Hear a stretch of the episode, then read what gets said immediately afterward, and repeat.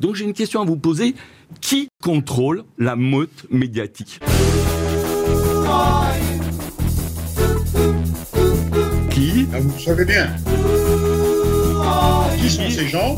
Qui? Qui? Qui? Qui? J'ai bien envie de savoir également. Et c'est d'ailleurs dès qu'on va dire qui que la température monte de 10 degrés.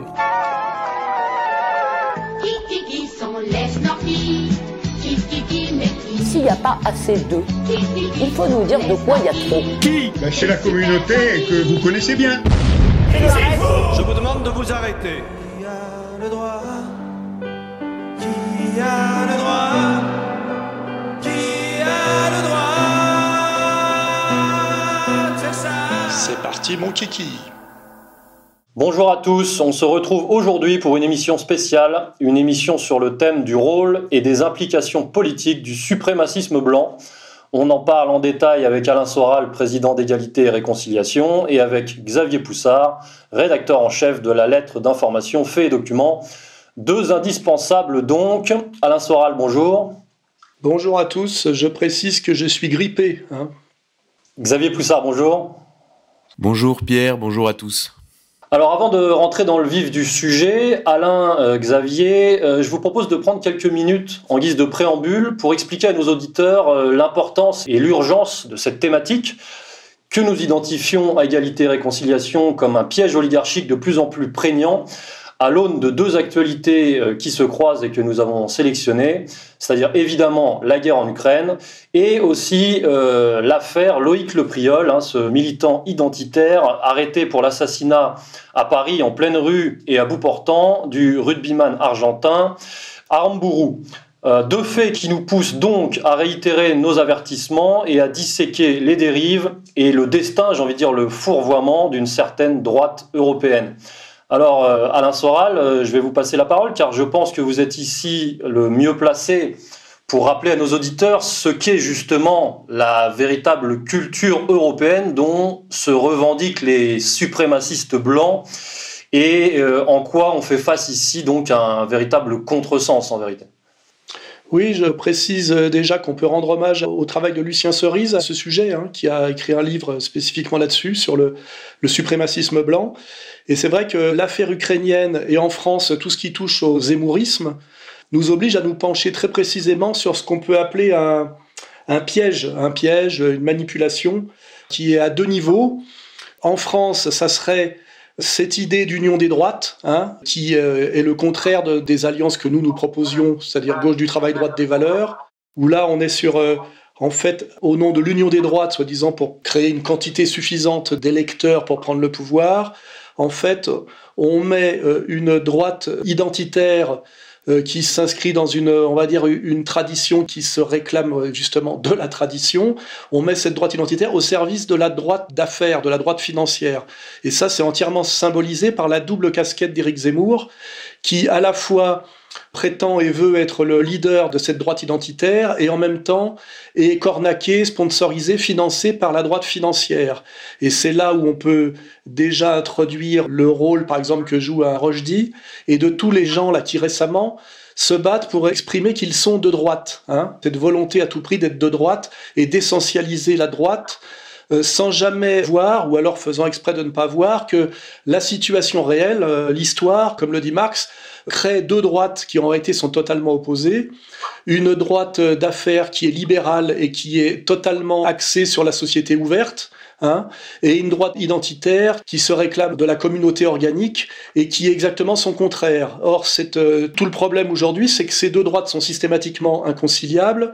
Quand elles s'allient, c'est forcément la main qui donne étant au-dessus de la main qui reçoit, c'est forcément la droite identitaire qui est soumise, mise au tapin, manipulée par la droite d'affaires.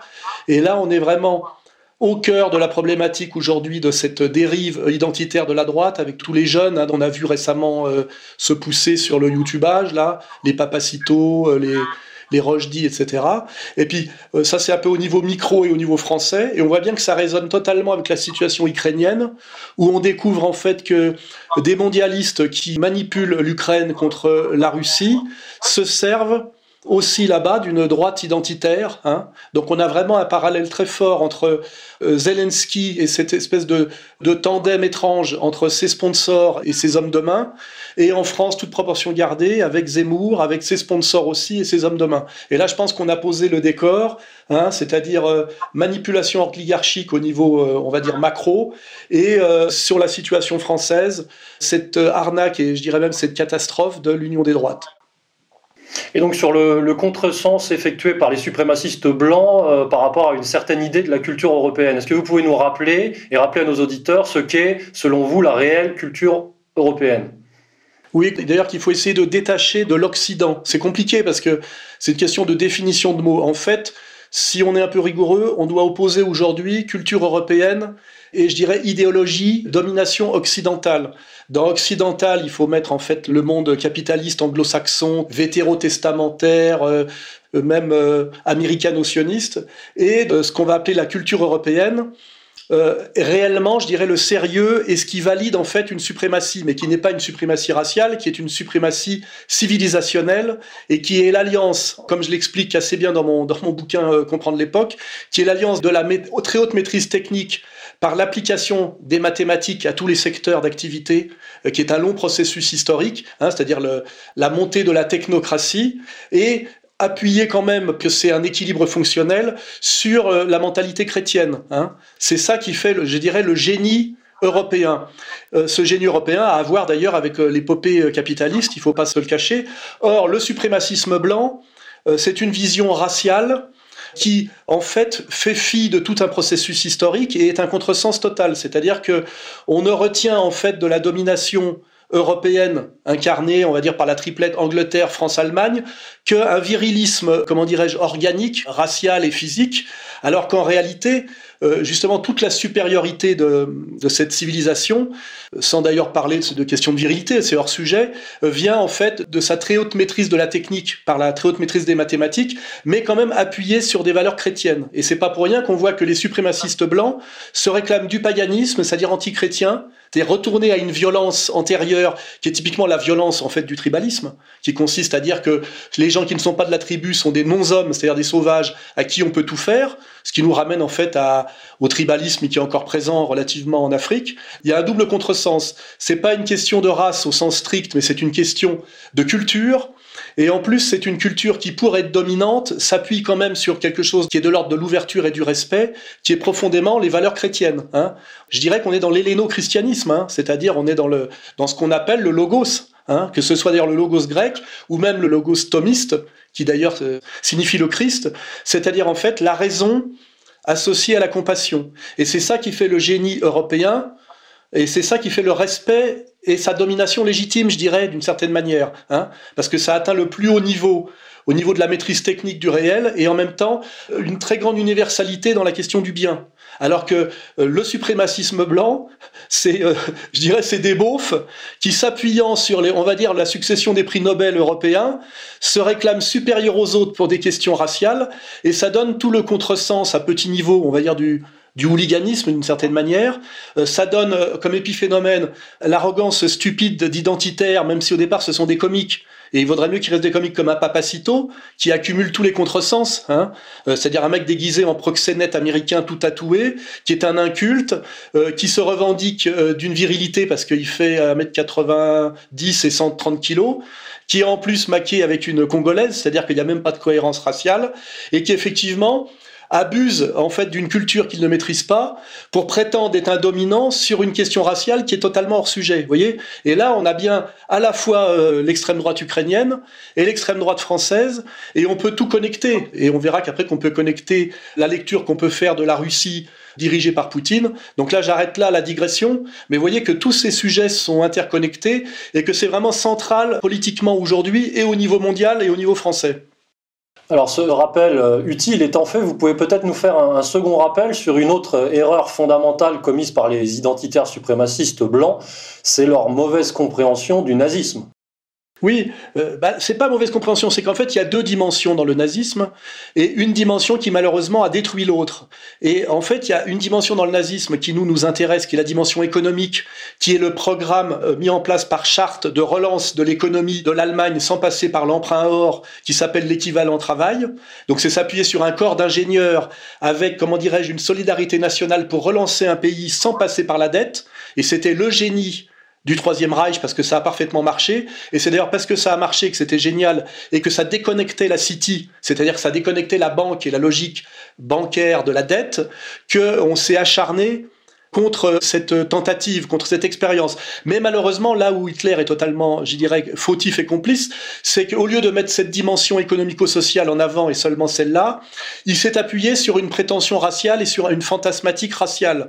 Et malheureusement, alors que l'Allemagne était le pays le plus développé du monde en termes de sciences appliquées, ce qui est une certitude en termes de prix Nobel, n'oubliez pas que même Einstein est un Allemand en réalité, hein, c'est la physique allemande, eh ben, il a prétendu que cette domination venait d'une suprématie raciale du peuple germanique Or, ce qui s'est passé dans l'histoire, il y a une double défaite et une double bêtise, c'est que d'abord, ce sont les Slaves qui est considérés comme des sous-hommes qui les ont vaincus militairement, c'est-à-dire Staline a vaincu Hitler, et donc quand on est dans une logique nietzschéenne de la force, le plus fort finalement, celui qui a validé finalement le racialisme, mais qui l'a inversé, c'est euh, Staline, comme aujourd'hui d'ailleurs c'est Poutine. C'est-à-dire que ces surhommes germaniques ont perdu en termes de virilité, c'est un constat face aux sous-hommes slaves. Et puis deuxièmement, on ne se souvient du nazisme que du nazisme racial et de son échec, de sa violence et de son quelque part euh, anti-modernité. Et ça, ça jette on va dire, le bébé économico-social avec l'eau du bain. Alors, ce qui était passionnant, c'était que la réforme économique qu'avait mis en place Chartres et l'économie nationale socialiste allemande était, elle, au plus haut niveau, justement, de l'intelligence, euh, comment dirais-je, européenne, au sens des mathématiques appliquées, avec une idée, euh, je dirais, de compassion pour l'autre, hein, qui était bien une articulation même si d'ailleurs euh, Hitler s'en est rendu compte un peu sur la fin, malheureusement et trop tard, qui était bien une articulation, génie des mathématiques appliquées et un sens de l'autre poussé très loin, hein, qui est quand même la, vraie différence. Comme l'explique René Girard, quand on passe du monde païen ancien au monde chrétien, c'est-à-dire euh, cette question du bien universel qui permet un saut qualitatif évident, civilisationnel. Et on voit bien d'ailleurs que le problème des identitaires aujourd'hui, c'est qu'ils veulent revenir à une société d'avant. Rappelons-nous la phrase de Papacito très naïve. Il dit il faut voter Éric Zemmour parce que Éric Zemmour va nous permettre de refaire la France du Moyen Âge. Je sais pas si vous voyez le nombre de naïvetés mais en même temps qui dit tout. Effectivement, la France du Moyen Âge, c'est la France féodale, c'est la France de la famille élargie, c'est la France effectivement des communautés organiques dont parle maladroitement euh, le petit Rochdy, mais malheureusement, c'est que ces gens-là pensent qu'entre la société moderne et cette société dite traditionnelle, c'est une question de choix. Alors qu'en réalité, on est face à un processus historique où une évolution quantitative et une évolution historique de la rationalité a produit ce qu'on appelle un saut qualitatif, c'est-à-dire un changement radical à un moment donné, qui s'est d'ailleurs passé en France avec la Révolution française. Et en fait, ces gens-là ont un problème d'incompréhension de ce que c'est que l'histoire comme processus et des formes qui se transforment. Et c'est tous ces sujets-là qui sont embrasés par le, la naïveté, le mensonge et la bêtise de ce suprémacisme blanc qui en fait est le meilleur moyen de disqualifier la supériorité européenne sur les sujets qui fondent même la modernité, qui sont les mathématiques appliquées et qui, je le répète, doivent être alliés pour fonctionner comme proposition, c'est-à-dire comme système monde, avec, comment dirais-je, la sensibilité pour l'autre, puisque c'est un gain de puissance qui doit s'accompagner d'un gain, je dirais quelque part, de bonté. Et là, on est bien dans ce qui nous intéresse, nous, et ce qui est d'ailleurs assez spécifiquement français, c'est-à-dire le logos, hein, c'est-à-dire la haute maîtrise du monde par les mathématiques et le souci de l'autre, et c'est cette alliance qui fait le génie européen et notre génie, puisque la France y était très impliquée, et de ce point de vue-là, je le répète, le suprémacisme blanc est un contresens intégral. Voilà. Alors, exemple ultime justement de ce contresens et de cette réduction antidialectique, j'ai envie de dire, c'est exemple contemporain, c'est l'Ukraine, avec euh, euh, cette configuration. C'est-à-dire qu'on observe qu'on a en Ukraine des ukro-nazis, ce que Xavier Moreau appelle des ukro-nazis, qui se retrouvent finalement au service de Khazar. Alors peut-être qu'Alain, vous voulez nous dire un petit mot là-dessus, mais on y reviendra dans la deuxième partie de l'émission. Oui, oui, bah, vous me dites quand vous voulez que j'en cause, et j'en cause. Hein. Bah, vous pouvez peut-être nous faire un petit rappel justement sur Bandera et sur toute cette mythification de la Seconde Guerre mondiale. Alors oui, déjà, il faut rappeler que euh, l'Ukraine, qui est un enjeu de géopolitique qu'on a tous bien compris, c'est-à-dire que c'est là que se joue la possibilité ou l'impossibilité que l'Europe de l'Ouest s'allie avec euh, la Russie et les géopoliticiens savent bien que cette alliance est la puissance mondiale effectuée. Et donc tout le travail aujourd'hui de l'empire anglo-saxon, bon, les Anglais sont hors jeu, ils sont, et d'ailleurs ils sont sortis du jeu avec le Brexit très intelligemment. Comme ça, ils sont pas obligés de prendre parti. Ça explique peut-être d'ailleurs le pourquoi de la réussite du Brexit. Il y a eu une alliance objective entre le capital et le peuple anglais, parce qu'effectivement, il est très intéressant en ce moment pour les Anglais de ne plus être dans l'Union européenne et de pouvoir se tenir en dehors de ce qui est en train de se passer, qui est peut-être un changement de paradigme. On a un découplage peut-être de l'Angleterre et des États-Unis, et malheureusement, nous, on est 100% collés aux États-Unis aujourd'hui, la France, et on en prend plein la gueule. Et l'idée, pour revenir à, la, à cette idée de, comment dirais-je, de, géopolitique, c'est qu'aujourd'hui, les Américains font tout, je dirais presque dans une démarche désespérée, pour empêcher la jonction continentale, qui n'est même plus la jonction Europe de l'Ouest et Russie, mais qui est la jonction intégrale Europe de l'Ouest, Russie, Chine. Je sais pas si vous voyez jusqu'où ça va, quoi. Et donc pour ça, ils ont mis le paquet sur l'Ukraine. Hein. Et pourquoi ils ont mis le paquet sur l'Ukraine? Parce que l'Ukraine a deux composantes euh, aujourd'hui qui font ce qui se passe en ce moment. C'est que c'est à la fois le royaume khazar, c'est-à-dire que c'est c'est là où les juifs ashkénazes, qui sont les vrais juifs puissants et qui sont les juifs qui ont fait le sionisme. Hein. Parce que le paradoxe, c'est que Israël se réclame d'un passé de, de la Palestine biblique, alors qu'en fait ceux qui l'ont fait sont des ce que j'appelle des russo-polonais, c'est-à-dire en fait des khazars, des gens qui viennent principalement de ce qu'est l'Ukraine actuelle. Et en fait la vraie Jérusalem ashkénaze, c'est Odessa. On verra d'ailleurs que ce qui va se passer à Odessa dans les temps à venir. Et là, ça me rappelle en fait les propos de Lebovitz à l'époque qui critiquait Israël en parlant de judéo-nazisme. En fait, ce à quoi on assiste en ce moment en Ukraine, c'est un pouvoir judéo-nazi qui essaye en fait d'empêcher euh, l'histoire de passer de la domination, on dit thalassocratique, c'est-à-dire des mers maritimes, au pouvoir continental. Et ceci est possible effectivement parce que nous avons des oligarques juifs ashkénazes très puissants, épaulés par le complexe militaro-industriel américain, qui manipulent des suprémacistes blancs qui sont effectivement les ukro-nazis. Et là, effectivement, il faut voir qu'il y a encore une contradiction violente, c'est que ces nazis d'abord se mettent au service d'oligarques qui, eux, sont des apologètes de la société ouverte, c'est-à-dire qu'en réalité, ils travaillent pour l'ennemi, puisqu'en fait, l'agenda en fait, de ces oligarques qui travaillent avec les Américains, c'est toujours le métissage et le LGBTisme. Donc ces ukro-nazis sont manipulés. Et en plus, le deuxième contresens, c'est qu'ils se réclament de Bandera, alors que Bandera est un terroriste ukrainien qui, sur une, comment dirais-je, une, une mythification de l'histoire de l'Ukraine, s'est inventé un passé de race des seigneurs euh, germano-scandinaves pour justifier effectivement une alliance avec les nazis à l'époque. Et le paradoxe, c'est que les hauts faits de Bandera et sa bande, ça n'a jamais été des hauts faits militaires, ça a été de massacrer des Polonais civils et des Juifs civils, et surtout, malgré Rosenberg, dont on reparlera, qui en voulait bien, Hitler n'en a pas voulu et a foutu euh, Bandera deux ans dans un camp. Hein. C'est-à-dire que les nazis, eux, qui étaient vraiment dans une logique d'espace vital et qui considéraient que l'Ukraine était leur future euh, terre agricole et qui voulait chasser euh, les populations ukrainiennes, n'ont pas considéré les ukro-nazis comme des alliés, mais comme des sous-hommes eux-mêmes, des Slaves qui se prenaient qui pétaient plus haut que leur cul, des Slaves qui se prenaient pour des Ariens. C'est ça la réalité historique, hein, faut rappeler. Donc on est là face à des gens qui se prétendent du suprémacisme blanc et qui sont en fait des beaufs, des hooligans, financés par des oligarques juifs. C'est exactement d'ailleurs la configuration du hooliganisme et du football anglais actuel. Hein où on a des hooligans qui sont des beaufs d'extrême droite, qui finalement sont manipulés, financés et dont l'existence est rendue possible par des oligarques juifs qui ont fui d'ailleurs souvent euh, les persécutions de Poutine, hein, qu'on pense au club de Chelsea par exemple.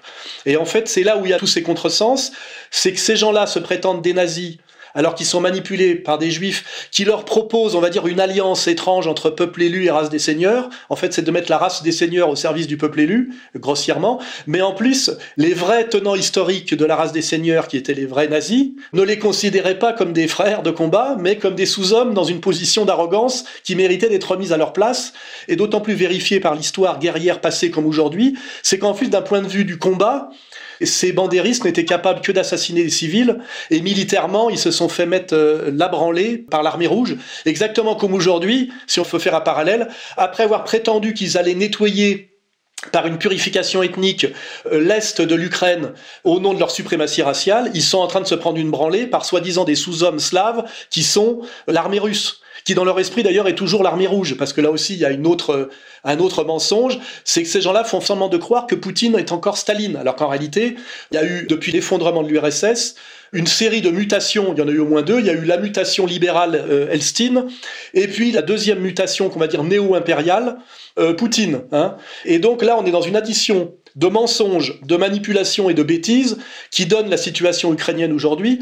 Et le plus scandaleux, c'est le commentaire qu'en font les médias de grand chemin, comme on dit, qui est une jolie formule, euh, français et les politiques français aujourd'hui. En deux mots, on peut également faire un petit rappel sur ce qu'on appelle euh, l'Holodomor, hein, le, le génocide justement des Ukrainiens qui n'a pas été commis par des Russes.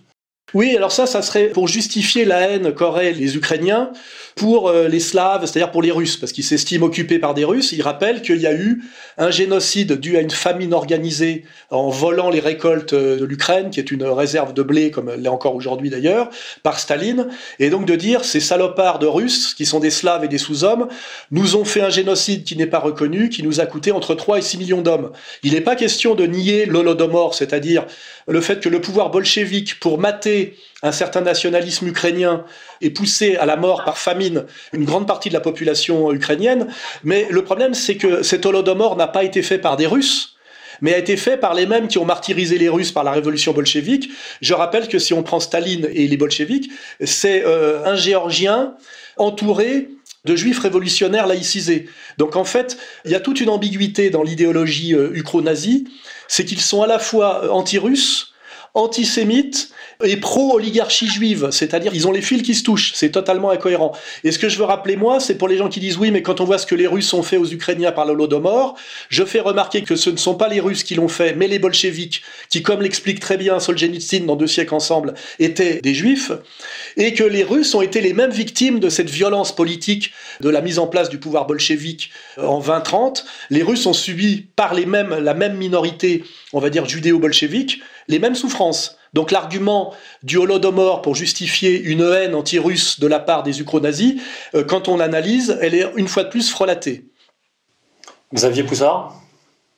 Oui, d'ailleurs, sur l'Holodomor, historiquement, le principal responsable de l'Holodomor, c'est un des bras droits de Staline qui s'appelait euh, Lazar Kaganovitch et qui avait d'ailleurs été envoyé en Ukraine parce qu'il avait un profond ressenti vis-à-vis des Ukrainiens chrétiens, puisque lui-même était originaire de Kiev. Donc Lazar Kaganovitch, pour ceux qui veulent aller plus loin et étudier le sujet, et on voit effectivement beaucoup d'articles de presse qui paraissent avant le conflit ukrainien, qui expliquent l'impossibilité d'enseigner la Shoah en Ukraine, alors que je rappelle que l'Ukraine a été le théâtre de ce qu'on a appelé la Shoah par balle, c'est-à-dire que quand euh, dans le narratif on a retiré au fur et à mesure euh, l'importance, je dirais, des chambres à gaz, on a beaucoup plus insisté sur la Shoah par balle. Et la Shoah par balle a été a pris comme théâtre euh, l'Ukraine. Et justement les articles de presse sur la mémoire en Ukraine insistaient sur le fait qu'il était impossible d'enseigner l'Holocauste puisque justement les Ukrainiens répondaient par l'Holodomor accompli par donc euh, Lazar Kaganovitch. Merci Xavier. Alors messieurs, euh, je vous propose maintenant d'aborder le sujet d'un point de vue euh, plus philosophique. Alain, quels sont les fondements et les implications philosophiques du suprémacisme blanc, si jamais il y en a? Est-ce qu'il y a une vraie vision du monde derrière le suprémacisme blanc ou est-ce qu'on est vraiment, on est juste dans le fantasme nietzschéen? Euh, expliquer pourquoi il y a ce suprémacisme blanc, notamment euh, en France, en Ukraine, c'est peut-être plus lié à de la manipulation de la géopolitique, mais en France, il y a quand même au départ quelque chose qui justifie ça, c'est l'immigration incontrôlée des pays du Sud et la violence que subit le peuple de souche français depuis des générations par les antiracistes professionnels, qui effectivement sont aussi très marqués communautairement, et qui fait que dans la petite, euh, le petit peuple, notamment adolescent français, notamment petite et moyenne bourgeoisie, il y a un sursaut identitaire totalement explicable et légitime, qui fait qu'il y en a marre de se faire traiter de baptou, et qu'il y a un désir effectivement d'être respecté, une colère. Et ça, c'est le fond sérieux sur lequel joue euh, Zemmour, qui n'est absolument pas question de contester, d'autant plus que je suis le premier à en avoir parlé dans un livre dès 2002 dans Jusqu'où va-t-on descendre hein Voilà, donc là-dessus, il n'est pas question de le nier. Mais au lieu d'en faire une analyse sociale, économique, et de rapport de force politique, et de dire voilà qui a organisé l'immigration, voilà comment on a éduqué les Français récents dont on n'avait pas besoin, puisqu'en plus c'était après le choc pétrolier et c'était pas une immigration d'emploi. Voilà comment ils ont été éduqués dans la haine de la France. Voilà comment on a culpabilisé les Français en les traitant systématiquement de colons, de racistes, d'antisémites. C'est-à-dire de faire effectivement l'analyse historico-politique de la situation. On a d'un seul coup simplifié énormément les choses. On les a racialisées, parce qu'effectivement la racialisation est toujours une simplification. Et comme par hasard, c'est Zemmour qui a pris la tête de cette simplification, qui lui-même, je le rappelle, est un juif maghrébin, donc fait partie de, ces, de ce dont se plaignent à l'origine le sursaut identitaire, qui, je le rappelle, est essentiellement un sursaut adolescent et post-adolescent.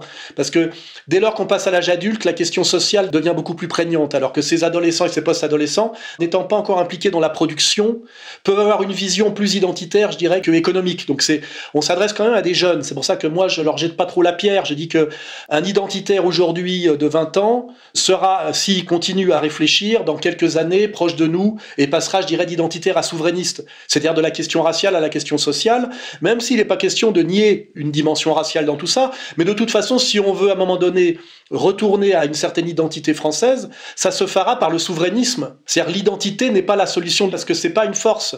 C'est par le souverainisme économique, c'est-à-dire les leviers du politico-économique, qu'on peut prendre des décisions de type souverainiste.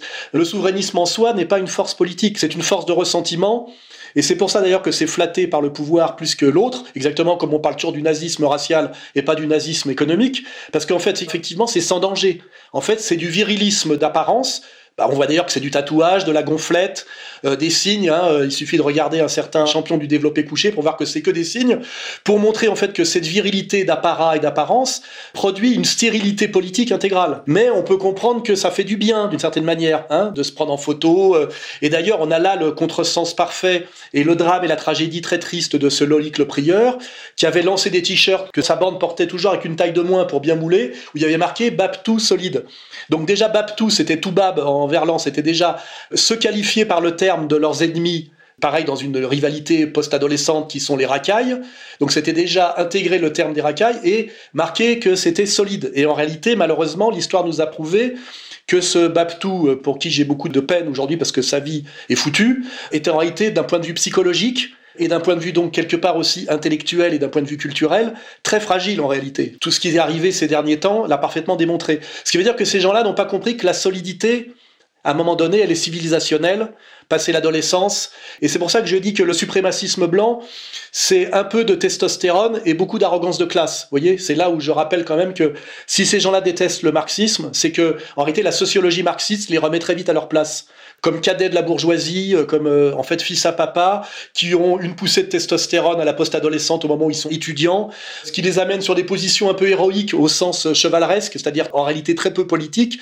Et puis dès que cette testostérone décline à partir de 35 ans, ils retournent au bercail, c'est-à-dire ils redeviennent des bourgeois.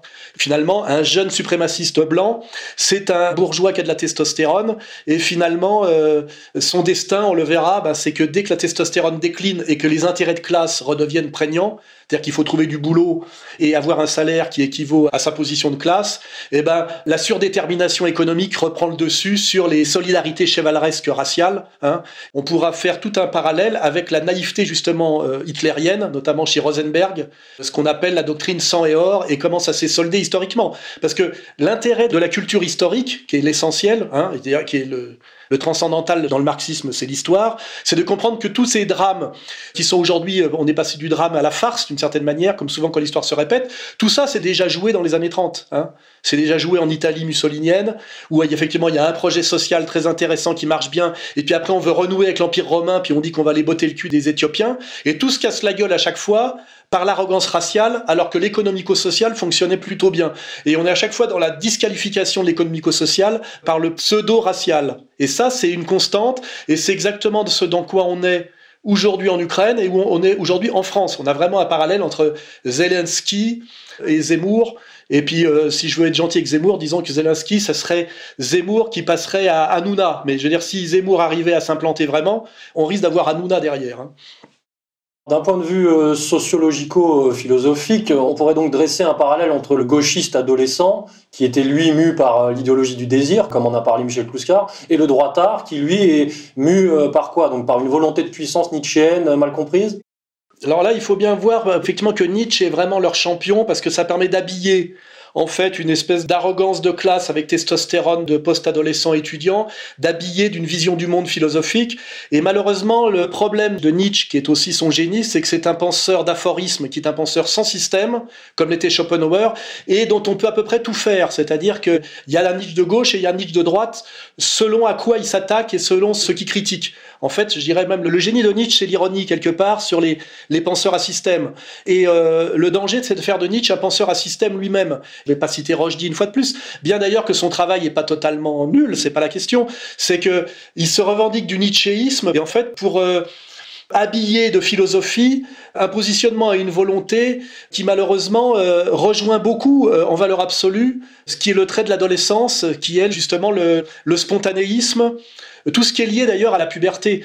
Et on voit bien, si on veut pousser, que les gauchistes et les droitards, je veux dire, c'est-à-dire l'extrême gauche et l'extrême droite, ont pour vocation et comme réalité de s'affronter dans des manifs en se stérilisant l'un l'autre totalement et en n'accédant jamais aux politiques par eux-mêmes, puisque aussi bien le gauchiste du NPA finit au PS, Enfin, aujourd'hui d'ailleurs, euh, c'est un peu la fin.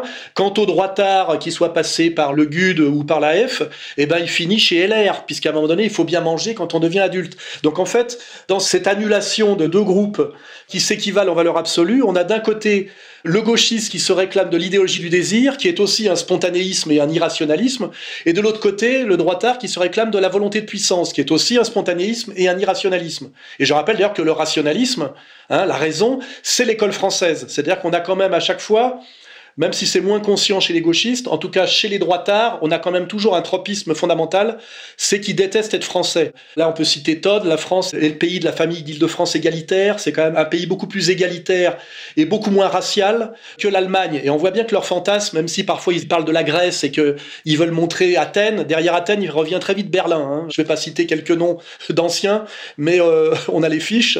Et en fait, on voit bien qu'en valeur absolue, on a le gauchiste qui est sur l'idéologie du désir, qui lui permet de fouler au pied la raison Hein, et ça, c'est toute l'œuvre de Kluskar pour montrer comment on s'est servi des gauchistes pour le libéralisme, pour faire avancer la société marchande et la société ouverte. Les post-boomers, hein, c'est LGBT et métissage, et il n'y a plus rien de ce qui faisait le sérieux de la gauche historique, qui était la lutte des classes, la compréhension du processus historique du capital. Pour ça, on peut s'intéresser aujourd'hui à, à Cousin, notamment. Tout ça a été gommé par l'idéologie libertaire.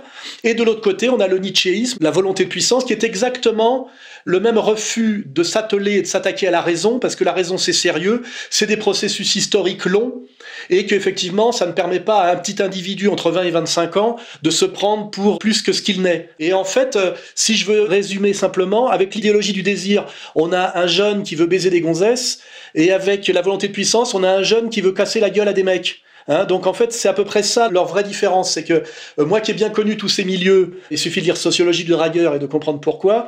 Dans l'idéologie du désir, c'est on veut baiser, et dans l'instinct de puissance, la volonté de puissance, on veut cogner. Hein, voilà. Et le jeune, c'est vrai que c'est ben, ce qu'on appelle biture, baisse, baston. Hein, c'est le jeune euh, de campus. Ça existe déjà du temps de François Villon et de l'école de Paris. C'est le jeune qui est dans une période de latence où il est plus enfant, il n'est pas encore adulte. Il a envie d'exulter parce qu'il est chargé de testostérone. Et alors, selon les moments, il veut sortir d'une réalité contingente par notamment l'alcool, où aujourd'hui c'est l'emprise de la cocaïne, qui est un déterminant très très puissant aujourd'hui pour expliquer à la fois une certaine violence des racailles des banlieues et une certaine violence des identitaires suprémacistes. Là qu'on voit qu'en valeur absolue, c'est un peu les mêmes. Hein. C'est racaille ethnique, racaille blanche, mais on est quand même sur une idéologie de la racaille qui est un contresens total par rapport à ce qu'on appelle la droite des valeurs, parce qu'on appelle la tradition, je dirais, française, si on veut prendre la figure de Bayard, c'est-à-dire euh, français sans peur, chrétien sans reproche. Là, on est du français, pas vraiment sans peur, mais plutôt dans l'excitation d'une violence incontrôlée parce qu'il est chargé soit d'alcool, soit de cocaïne. Et je rappelle que les bagarres hooligans, la condition euh, préalable et nécessaire à la bagarre du hooliganisme, c'est euh, l'alcoolémie, hein, parce qu'effectivement, ça inhibe la peur et on fait n'importe quoi. Des inhibitions pour la drague, des inhibitions pour la baston, et tout ça, effectivement, est parfaitement stérile. Et pendant ce temps-là, bah, on échappe en fait au sérieux, parce que là, je reprends les catégories de Plouskar. On est dans le frivole, malheureusement, un frivole qui peut tourner au tragique, par exemple, avec l'affaire du pauvre Loïc, là, voilà. Et là, on a vraiment quelque part, par exemple l'impasse totale dans laquelle est le suprémacisme blanc, parce qu'en fait des types comme Papacito qui au départ sont des comiques font des vidéos virilistes alors il y a des flingues, il y a des couteaux, on poignarde des gens, on tire au flingue euh, avec la petite, euh, euh, j'ai oublié son nom là.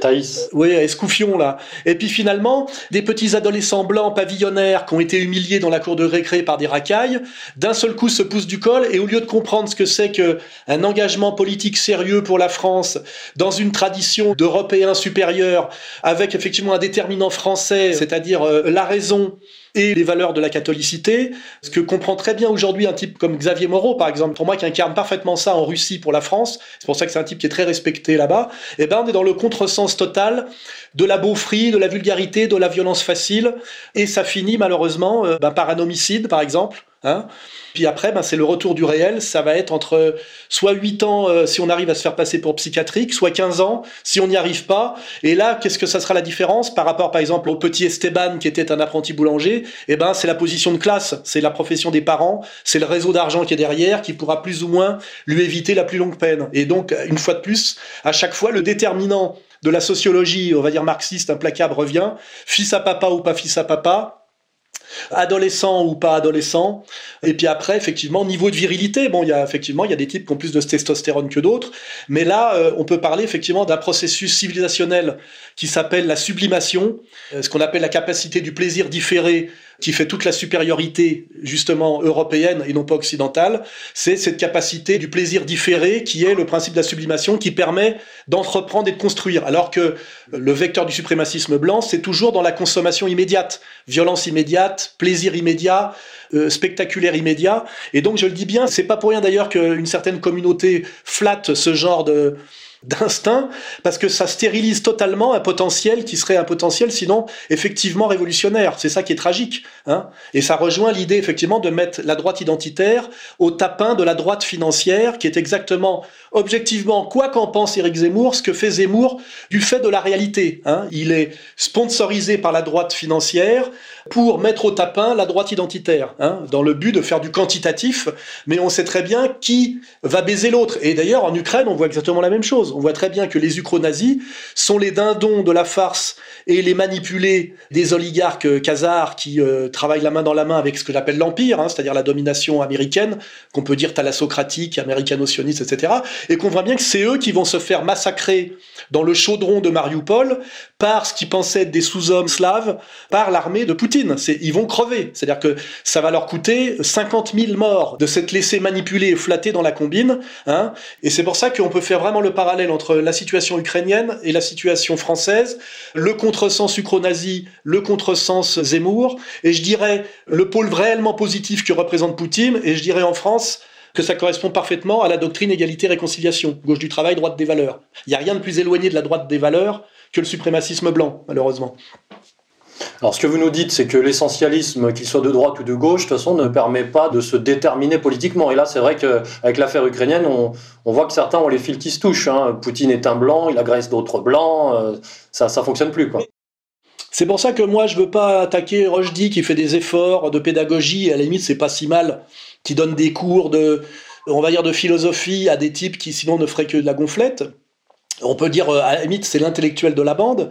Mais quand il fait, par exemple, une vidéo qui dit pourquoi je suis de droite, cette volonté de s'affirmer par une essentialisation de la droite. La question, c'est la question de la fonctionnalité des concepts et des positionnements. En quoi se déterminer comme de droite et absolument de droite permet-il de choisir, par exemple, entre Poutine et Zelensky? Lequel est le plus de droite de Zelensky ou de Poutine? On voit bien que là, il y a une impasse. C'est-à-dire qu'on ne peut pas répondre à cette question uniquement par le déterminant de droite. Hein euh, ça dépend. Et c'est là que je rappelle quand même que l'histoire a produit une disjonction entre la droite financière, qui effectivement, d'ailleurs, selon la terminologie Nietzschéeno-Rochdy, est une gauche. Mais ça, il suffit de lire Nietzsche, c'est-à-dire c'est le processus libéral qui donne à la fois la société ouverte, obligée de se renouveler en permanence, déjà pour ses profits, et qui est contraire totalement à la société traditionnelle relativement stable. Hein. C'est en même temps de gauche parce que c'est une société de progrès, hein, et en même temps c'est totalement de droite parce que par cette utilisation du progressisme, ça donne la domination de plus en plus appuyée de l'oligarchie du capital. Et cette oligarchie du capital, qui est entièrement incarnée par Schwab et par Davos et par le Grand Reset, il faudrait pas me faire croire que c'est de gauche. Hein. Si le pouvoir du capital est de gauche, à ce moment-là, euh, euh, enfin, je veux dire, les catégories n'ont plus de sens. Et donc, ce qu'il faut bien rappeler à Rochdy et à ses auditeurs, c'est qu'il y a deux droites. Il y a une droite libérale et il y a une droite sociétale. Hein. Quand je dis droite libérale, je veux dire une droite d'argent, on va même dire plus violemment que ça. Il y a une droite d'argent. Cette droite, elle est euh, fluide et inclusive, par définition. C'est-à-dire pour faire le maximum de pognon et se maintenir, elle est anti-traditionnelle fondamentalement, c'est-à-dire destruction de la différence des sexes, destruction de la différence des âges, c'est-à-dire en fait, on voit bien métissage et LGBTisme. Et on voit bien d'ailleurs que ceux qui financent les ukro-nazis euh, sont en fait des apologètes de la société ouverte. Hein. On voit bien l'ombre de Soros au-dessus de tout ça. Et comme on voit bien au-dessus de Zemmour, l'ombre effectivement du capital, que ce soit, euh, comme il s'appelle, Bolloré, notre camarade Youssef Indy a fait le travail, on l'a fait à ER. On voit bien que ceux qui ont écrit le programme politique de Zemmour sont des libéraux de la droite d'affaires et euh, n'ont rien à voir avec cette droite identitaire euh, viriliste qui donne les oeuvres, dont d'ailleurs Zemmour se sert, dont Zemmour a besoin pour faire du chiffre, du quantitatif électoral, mais à qui il met systématiquement la porte dans la gueule quand il s'agit, je dirais, de passer à table ou de toucher les dividendes. Donc en fait, le châtiment de la droite identitaire française, c'est-à-dire des suprémacistes blancs français, sera le même châtiment, toute proportion gardée, que le châtiment des suprémacistes blancs ukro-nazis. Hein. Il faut vraiment bien faire le parallèle entre la situation ukrainienne et la situation française, entre l'attelage judéo-nazi, khazaro-bandériste ukrainien et l'attelage qu'on appelle l'union des droites, incarnée aujourd'hui par Zemmour. Même si d'ailleurs je pense que cette stratégie est en train d'échouer. Bon, c'est, un autre sujet. Et bien justement, Alain, euh, peut-être que vous pouvez nous faire cette précision sur la doctrine sang et or oui, ça c'est la manière dont la décrivait Politzer, hein, qui est un, juif communiste, mais je veux dire, euh, il faut savoir aller chercher l'intelligence partout où elle est, hein, justement. Il faut éviter de racialiser le concept. Hein, c'est en général, c'est se tirer une balle dans le pied. Alors l'idée de la doctrine sang et or, qui était la doctrine de Rosenberg, hein, qui est l'idéologue du national-socialisme, c'était en réalité la supériorité des liens de sang et donc des liens raciaux sur les liens d'argent, qui étaient euh, la modernité euh, décadente et insupportable. Et en fait, au nom de cette idée, c'est un peu aussi une partie de l'histoire qui est un peu cachée.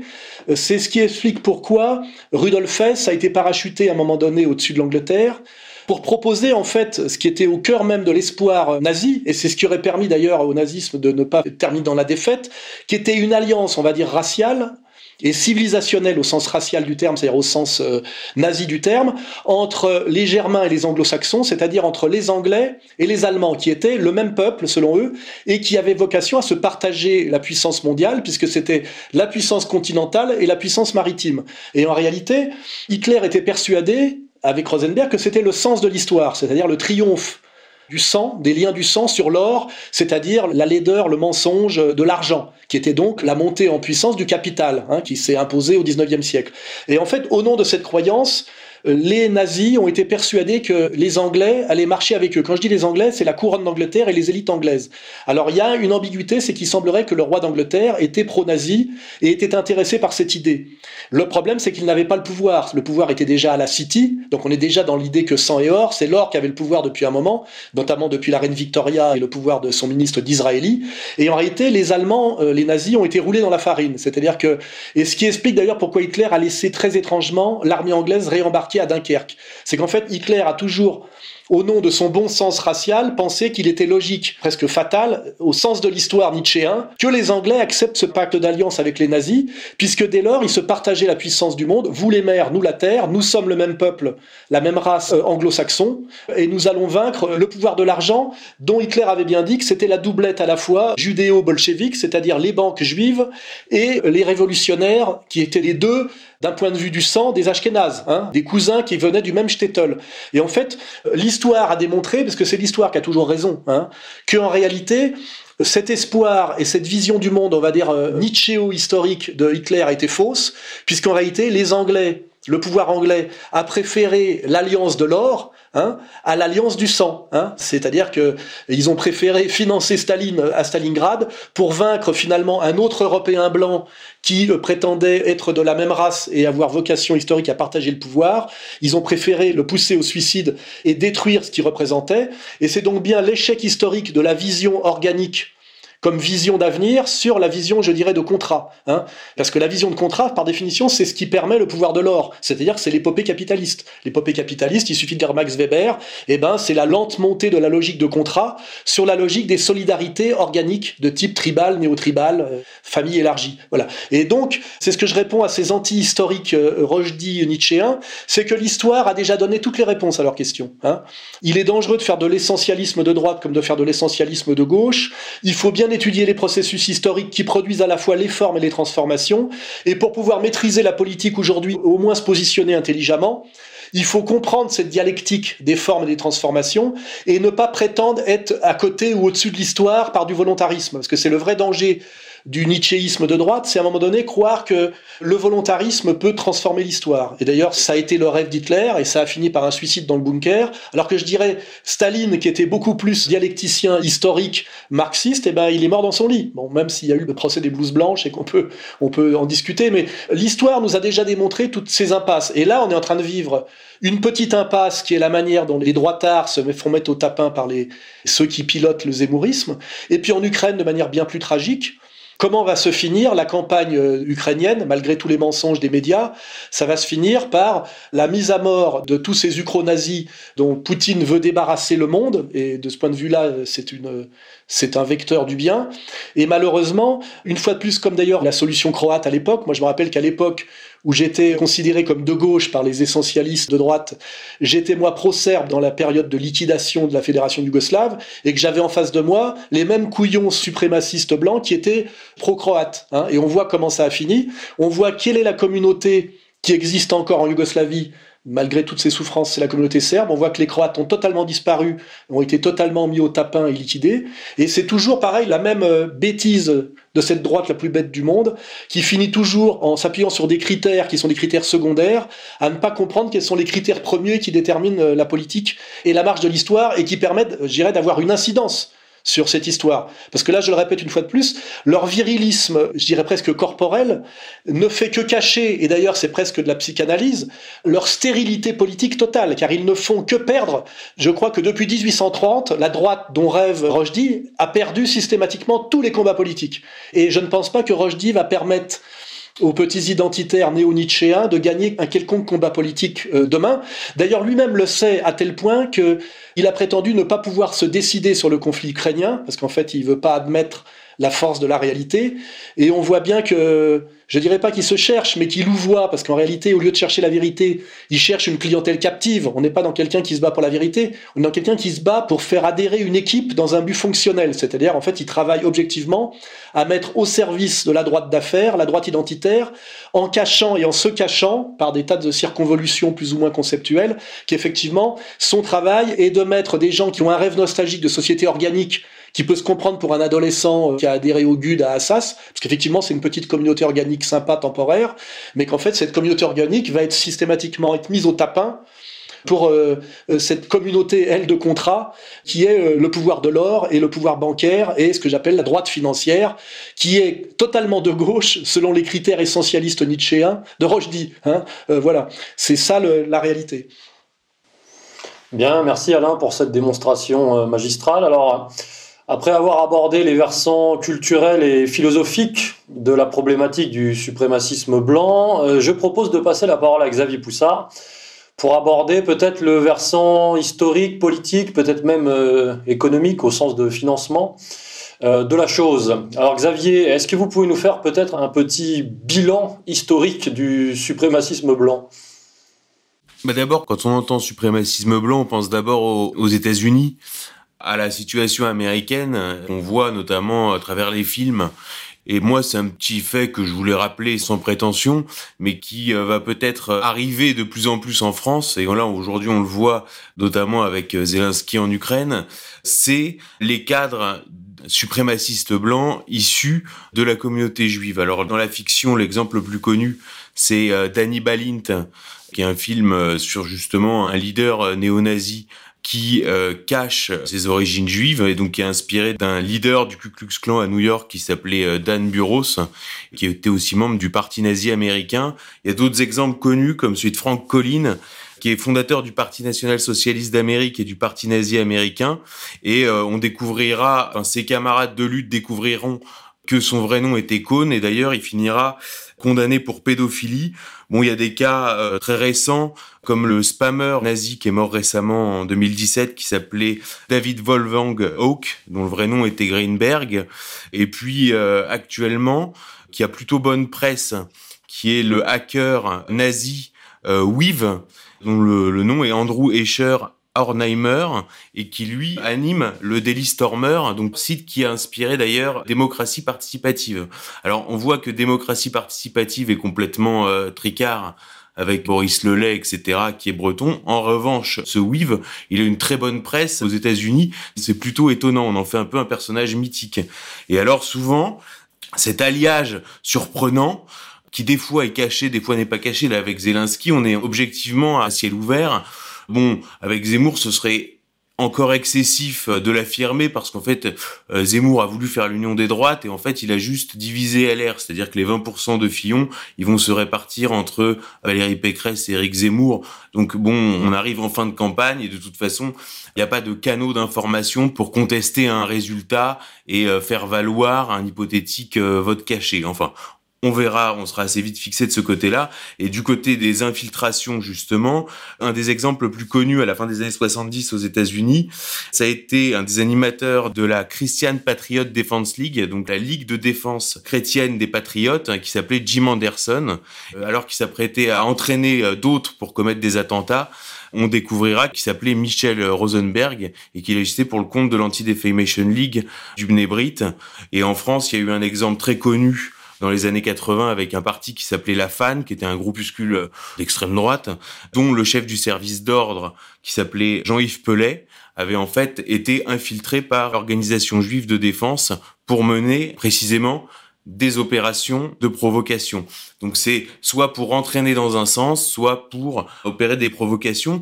Alors c'est quelque chose qui est assez méconnu, mais dès lors qu'on s'intéresse au suprémacisme blanc, notamment aux États-Unis, puisque c'est essentiellement euh, dans sa version contemporaine un produit d'importation euh, américain, c'est-à-dire qu'il n'y a, rien à voir entre le national-socialisme allemand et le néo-nazi. C'est-à-dire d'un côté, bon, il y a des types qui sont à la tête d'une puissance qui a vocation à être la première puissance mondiale, et de l'autre côté, il y a du quart monde, de ce qu'on appelle la white trash tatoué avec des gangs. Euh, Alain faisait un parallèle avec les Traoré. Et ben c'est ce qu'on voit aux États-Unis, c'est-à-dire les gangs de blancs, les gangs de latinos, euh, les gangs de noirs. Et effectivement, les gangs de blancs se rattachent à la suprématie blanche avec une esthétique euh, nazie, disons caricaturale.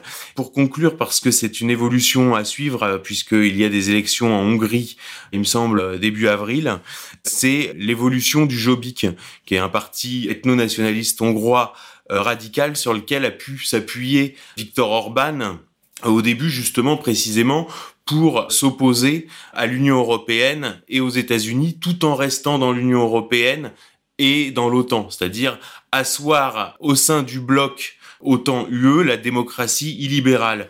Or, ce parti a euh, vu un certain nombre de faits du type de ceux que je viens de décrire, c'est-à-dire par exemple un super cadre qui s'appelait euh, Xanad Zedjedi, qui d'un coup a découvert qu'il était juif et qui est parti vivre en Israël en abandonnant tout. Alors est-ce que on est dans une infiltration, exfiltration, enfin quoi qu'il en soit, par la suite, ce parti a changé de dirigeant et a pris un dirigeant, pour le coup, euh, se proclamant ouvertement juif, qui s'appelle Peter Jacob. Et ce parti, aujourd'hui, en gardant a priori la même ligne, c'est-à-dire sur le côté ethno-nationaliste, est devenu pro-Union européenne, pro-OTAN, s'est allié avec les sociodémocrates euh, corrompus et essaye justement de jouer sur la fibre nationaliste pour renverser Orban.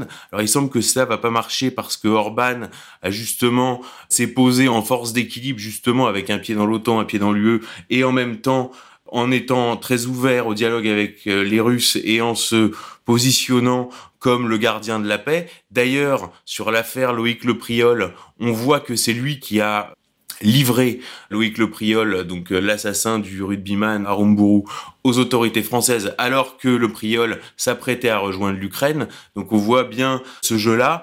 Est-ce que ce mouvement-là va prendre en France? Est-ce qu'il y a le terreau? Est-ce qu'il y a la masse critique? Est-ce qu'il y a même les leaders et l'incarnation? On ne sait pas. En tout cas, pour l'instant, c'est vrai que le zémourisme apparaît quand même comme une opération ratée qui aura surtout servi euh, en fait, ils sont pris dans leur propre caricature, c'est-à-dire qu'à la limite, les identitaires qui étaient derrière Marine et qui avaient fourni cet argumentaire grotesque d'attaquer Macron en expliquant que c'était le candidat des frères musulmans, et eh ben aujourd'hui, ces identitaires, dont d'ailleurs un des cadres a reconnu assez honnêtement, parce que il y a une vraie détresse derrière, qu'il aurait aussi bien pu basculer dans l'islamisme. Donc ça veut dire qu'en fait, il y a un problème de sens, d'identité, etc.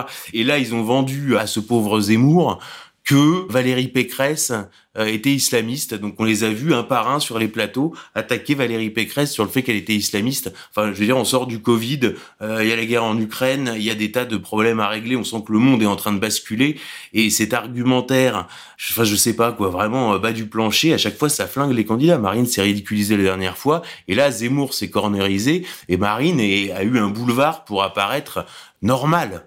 Donc, a priori, on se dirige vers ça. Et je te laisse la parole, Pierre. Merci Xavier. Donc on va poursuivre sur les enjeux concrets et politiques euh, autour du suprémacisme blanc. D'abord évidemment euh, avec l'Ukraine. Mais je tiens à préciser à nos auditeurs que c'est le sens d'un article de Whitney Webb que nous avons relayé sur le site. Cela pourrait concerner une zone bien plus vaste que l'Ukraine. Je vais m'expliquer en deux mots. Euh, L'Ukraine pourrait constituer la base d'une nouvelle organisation transnationale qui, un peu sur le modèle d'Al-Qaïda, euh, une sorte d'Al-Qaïda blanc, qui pourrait donc servir de force d'appoint à l'oligarchie. Je parle ici bien sûr de ce qu'on appelle un proxy, c'est-à-dire un groupe violent, revendicateur, manipulé pour des intérêts qui les dépassent. Et donc après l'État islamique, on pourrait voir naître et advenir dans les quelques mois euh, qui arrivent des revendications violentes d'État suprémaciste, hein, c'est-à-dire après l'État islamique, l'État suprémaciste. C'est-à-dire, si vous me comprenez bien, des mouvements néo-nazis qui seraient armés, financés, c'est déjà le cas, euh, soutenus par euh, le nouvel ordre mondial, incarné évidemment par euh, George Soros, et pratiquant une sorte de terrorisme sous couvert de revendications d'indépendance, de liberté, d'autonomie, de revendications territoriales, de lutte contre l'impérialisme russe, bien sûr, et contre la dictature poutinienne. Et donc euh, tout ça au nom euh, de Zelensky et de la démocratie libérale. Voilà, donc comme euh, Al-Qaïda, comme Daesh, comme les rebelles modérés, qui finalement correspondent à la stratégie de la CIA euh, qui a été appliquée en Irak, euh, au Kosovo, en Syrie et en Libye euh, ces dernières décennies, eh bien comme pour Al-Qaïda, on pourrait avoir la même configuration avec des suprémacistes blancs. D'ailleurs, comme pour Al-Qaïda, on pourrait imaginer, on a déjà des chroniqueurs euh, à la BHL, à la Glucksmann, à la Fabius et peut-être même à la Zemmour qui sont déjà prêts euh, sur les plateaux français à nous dire que ces suprémacistes blancs font du bon boulot. Je veux dire, euh, on n'est vraiment pas loin de ce genre de situation. Et donc, en cohérence avec, la, avec vos démonstrations précédentes, Alain et Xavier, on a là encore un exemple finalement de race des seigneurs qui serait mise au tapin, hein, pour reprendre votre expression, Alain, par le peuple élu. Alors, euh, un petit commentaire, euh, Alain? Oui, pour bien comprendre, de même que l'Empire a foutu le chaos et fait sortir de l'histoire d'une certaine manière le monde musulman qui tendait à s'organiser par les nationalismes arabes, c'est-à-dire détruire le monde musulman par l'islamisme radical, c'est ça la fonction objective d'Al-Qaïda, là ça serait détruire la civilisation blanche européenne par le suprémacisme blanc. C'est vraiment parallèle, financé par les mêmes, avec le même mensonge, le même contresens, c'est toujours basé sur la violence euh, immédiate la violence immédiate, la radicalité totale. Hein. Et de ce point de vue-là, on aurait bien les suprémacistes blancs comme Al-Qaïda blanc dans la même stratégie d'un empire qui ne peut plus contrôler le monde, on va dire par la paix du doux commerce, ce qui correspond à l'époque de la Pax Americana, du, du plan Marshall, où je le rappelle, l'Amérique produisait la moitié des produits manufacturés du monde, alors qu'aujourd'hui, elle n'existe que par la prédation du faux dollar et la menace militaire sur des faibles, hein, puisqu'on voit bien que face à la Russie, elle y regarde à deux fois. Et on a bien aujourd'hui un empire qui ne se maintient que par la destruction, c'est-à-dire l'ordo ab chaos, et non plus la paix du doux commerce et la Pax Americana. Et après avoir détruit un monde arabe qui tendanciellement lui échappait, et risquait de lui échapper. Et ça donne la situation de l'Irak actuelle, la situation de la Libye, même ce qui s'est passé au Kosovo pour détruire euh, les Balkans. On aurait aujourd'hui effectivement activé un suprémacisme blanc sur la vieille euh, rengaine des nationalités hein, contre les empires du 19e siècle pour foutre le chaos partout en Europe centrale déjà pour commencer, et après ça pourrait s'étendre des deux côtés, hein, sur un versant russe et puis sur un versant euh, Europe occidentale, en s'appuyant effectivement sur ces jeunes euh, dont on va dire le modèle le plus évident aujourd'hui serait les Zouaves. C'est marrant parce que les Zouaves, ils ont cette dimension hooligan sans club de foot, et ils sont d'ailleurs, ils se sont positionnés pro-Ukraine. Hein. C'est quand même ça qui permet de juger c'est de voir que le positionnement immédiatement des jeunes de droite, parce qu'à la fois être de droite ne permet pas de dire qui est le plus à droite de Zelensky ou de Poutine, ça dépend de ce qu'on met dans le paquet de la droite. Et en même temps, ces jeunes suprémacistes ont tendance à, adhérer d'emblée comment dirais-je, à la cause ukrainienne. Le dernier exemple qu'on a eu catastrophique, ça a été un Guyot-Janin invité par Monsieur K, qui nous a fait l'apologie de la société organique, de la société traditionnelle, de l'antinationalisme comme émanation de la modernité contractuelle. Il avait tout bien fait euh, jusque-là. Bon, c'est un choix, comme dirait l'autre, ce qu'on appelle un choix de refus de l'histoire par des gens qui ont été sortis de l'histoire. Hein c'est prétendre qu'on choisit alors qu'en fait on a été foutu dehors. Hein c'est la bourgeoisie, euh, une certaine bourgeoisie déclinante ou aristocratie sortie du jeu. Et puis à la fin, le type il défend la nation ukrainienne pour des raisons électoralistes et il choisit Zelensky, c'est-à-dire un, comique juif sans doute homosexuel et cocaïnomane, mis en place par des oligarques khazars et les États-Unis, face à Poutine qui essaye, par rapport à cette déferlante mondialiste, d'incarner le salut des valeurs traditionnelles, c'est-à-dire patriarcat, euh, donc famille, différence des sexes, lutte contre l'homosexualisation de la jeunesse, renouer avec la religion euh, chrétienne qui est la plus authentique aujourd'hui quand on voit où est le pape François, qui est l'orthodoxie, c'est-à-dire la troisième Rome qui serait Moscou, etc., etc. Donc on voit bien euh, la manière dont aujourd'hui, même si euh, Guyot Janin est plus très jeune, dont l'incapacité à se positionner avec soit une espèce de folie, soit une malhonnêteté qui ne s'affirme pas sur cette question à chaque fois avec qui on marche, avec ceux qui défendent la civilisation, c'est-à-dire Poutine, ou avec ceux qui contribueront à la détruire pour prolonger un peu un empire à l'agonie, et qui sont les suprémacistes blancs. C'est-à-dire que les suprémacistes blancs sont bien aujourd'hui les pires ennemis de la civilisation blanche, qu'on doit plutôt appeler civilisation européenne, et qui, je le rappelle, est à la fois technicienne et chrétienne, c'est-à-dire rationnelle et chrétienne, et, ce qui est le contraire de spontanéiste et païenne. Hein.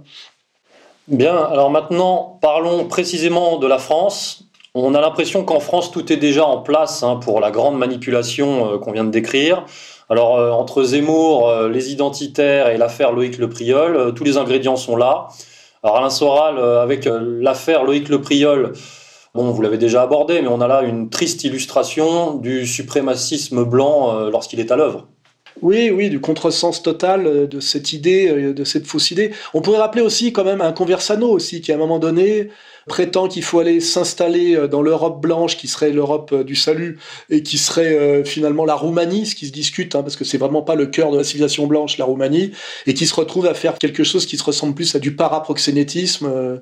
Alors, ce qui me rend les choses pas très inquiétantes et dangereuses, c'est effectivement le côté guignolesque de tout ça, c'est qu'il n'y a pas le niveau. C'est un peu comme l'époque où il y avait, comment dirais-je, la armée fraction en Allemagne, et puis les années de plomb aussi en Italie. En France, on a échappé à ce côté très très violent et très très dangereux de la bande Abadère parce qu'on avait les gugus de euh, comment il s'appelait là le qui a servi de, de maître à penser au NPA là euh, Rouillant. Oui, nous on a échappé euh, au gauchisme terroriste sérieux par euh, Rouillant, et on va sans doute échapper effectivement au suprémacisme blanc qui pourrait prendre une vraie dimension politique par les Gugus qui sont à la tête du suprémacisme blanc.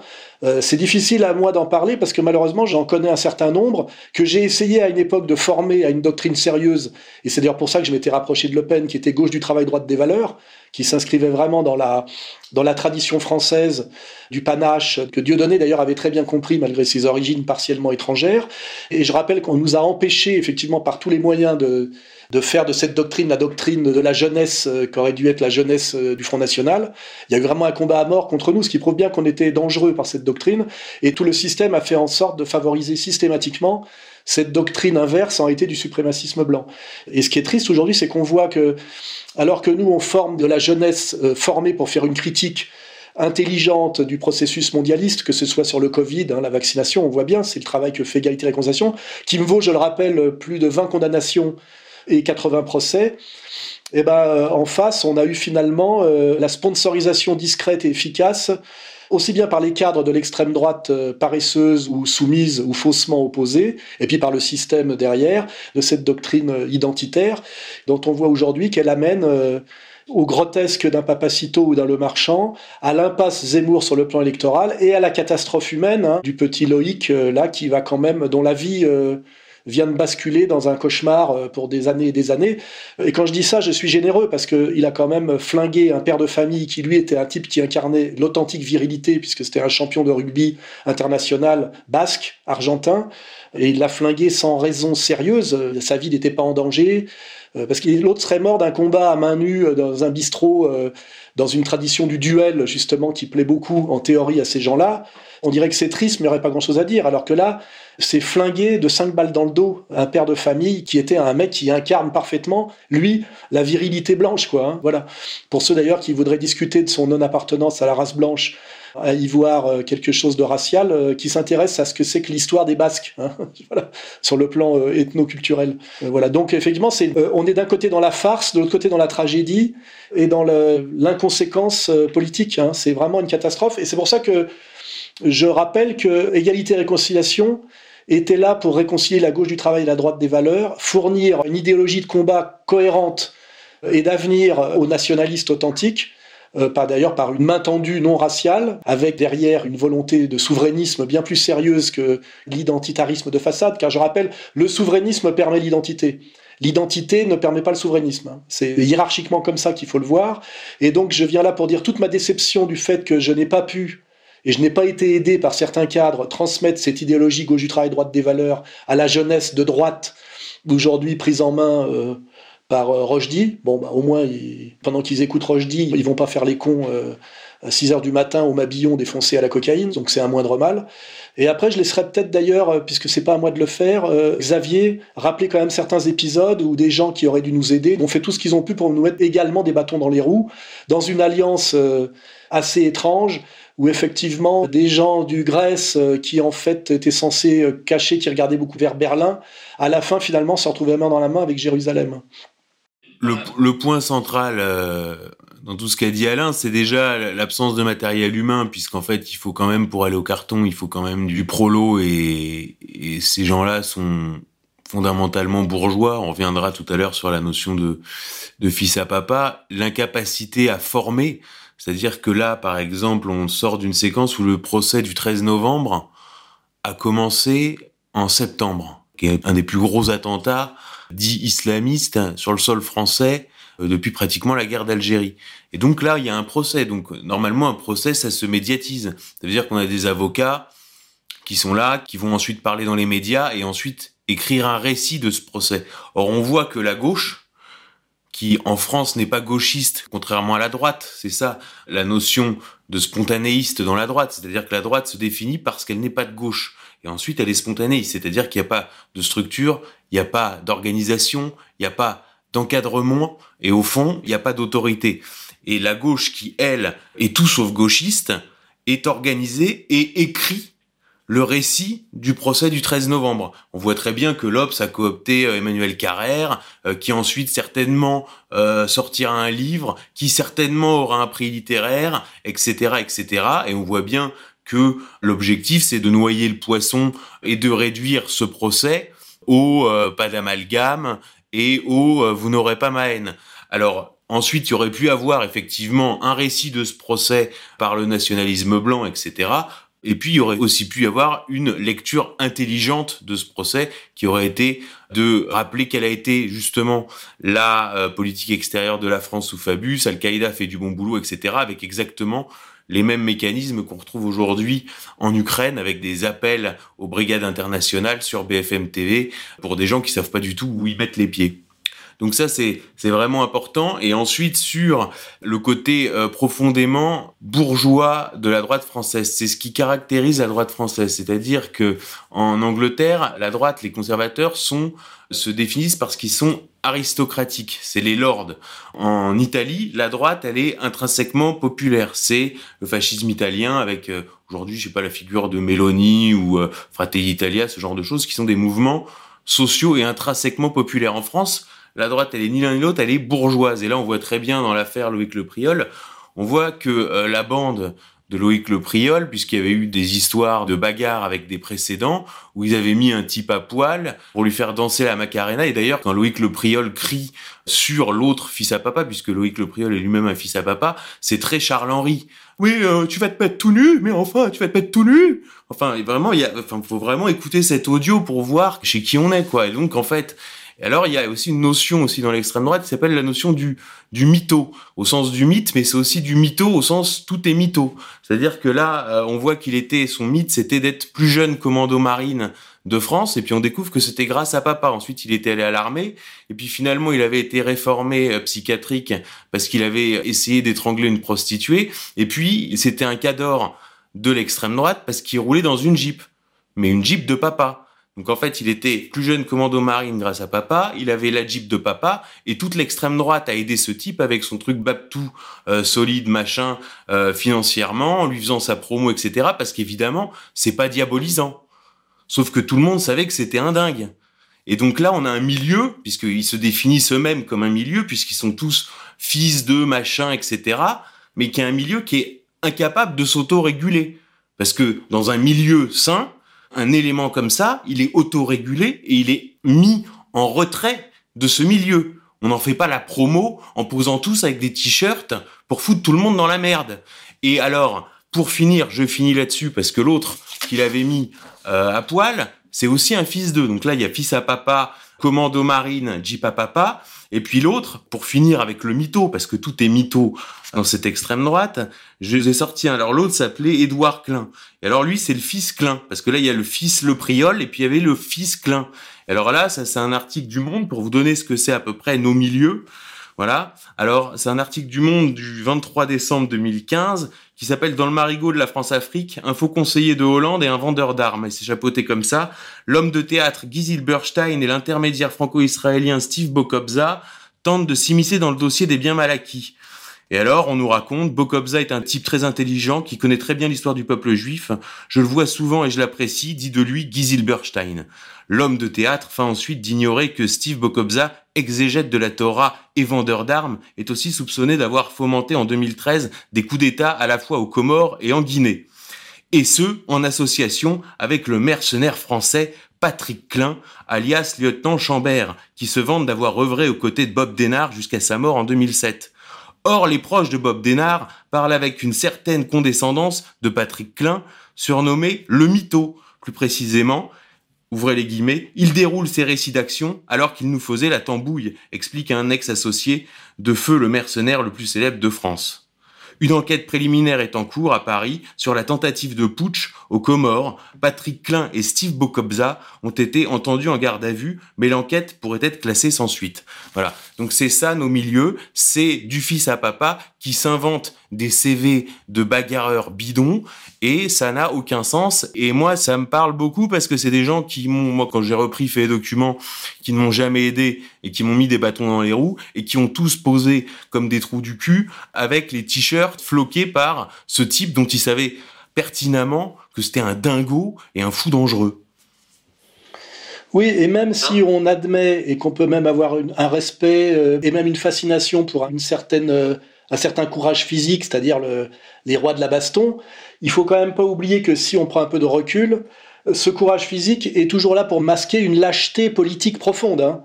Parce qu'en réalité, on voit très bien que moi, ce que je revendique, par exemple, c'est d'avoir tenu tête à la justice française et à l'État profond français sur 80 procès qui m'ont valu 20 condamnations qui équivalent à 6 ans de prison ferme et 400 000 euros d'amende et que été obligé d'abandonner femme et enfants et de me réfugier en Suisse et que par miracle, ayant la double nationalité, je ne suis pas extradable.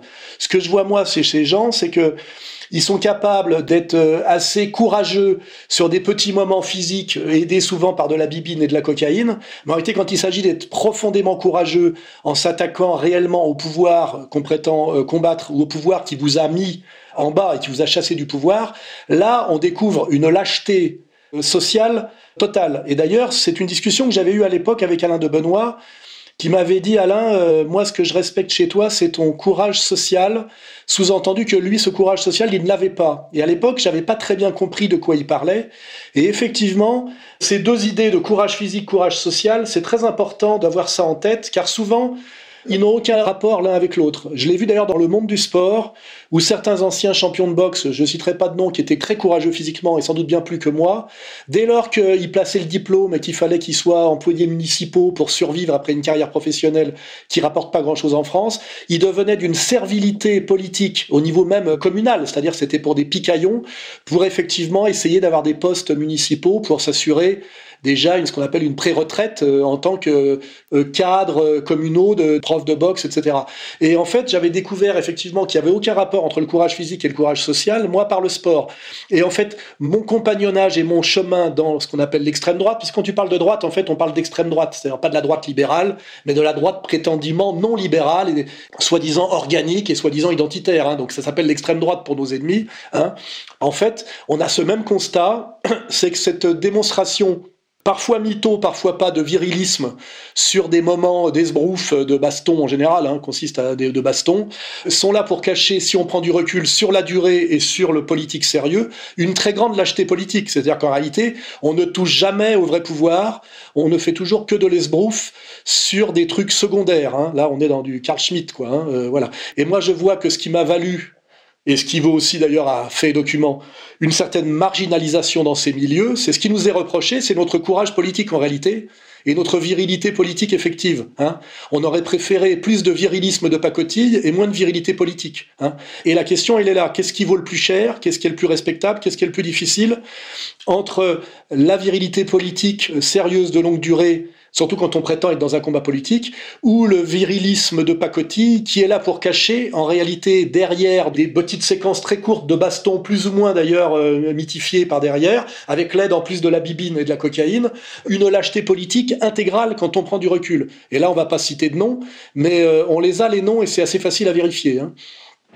Lâcheté et surtout inefficacité et contre-productivité parce que c'est pas pour pour me jeter des fleurs mais bon moi je fais mon truc dans mon coin. J'ai pris le parti de faire euh, dans ma ligne éditoriale de faire tout le CV de Macron et de faire vraiment un dossier parce que je me disais bon bah après tout il y a la présidentielle qui arrive il est bien placé on nous le donne à 30% c'est de voir les, les, trous dans son CV bon moi aujourd'hui je vois puisque aujourd'hui soi-disant euh, Twitter c'est l'alpha et l'oméga enfin les top tendances Twitter c'est McKinsey Rothschild Alstom.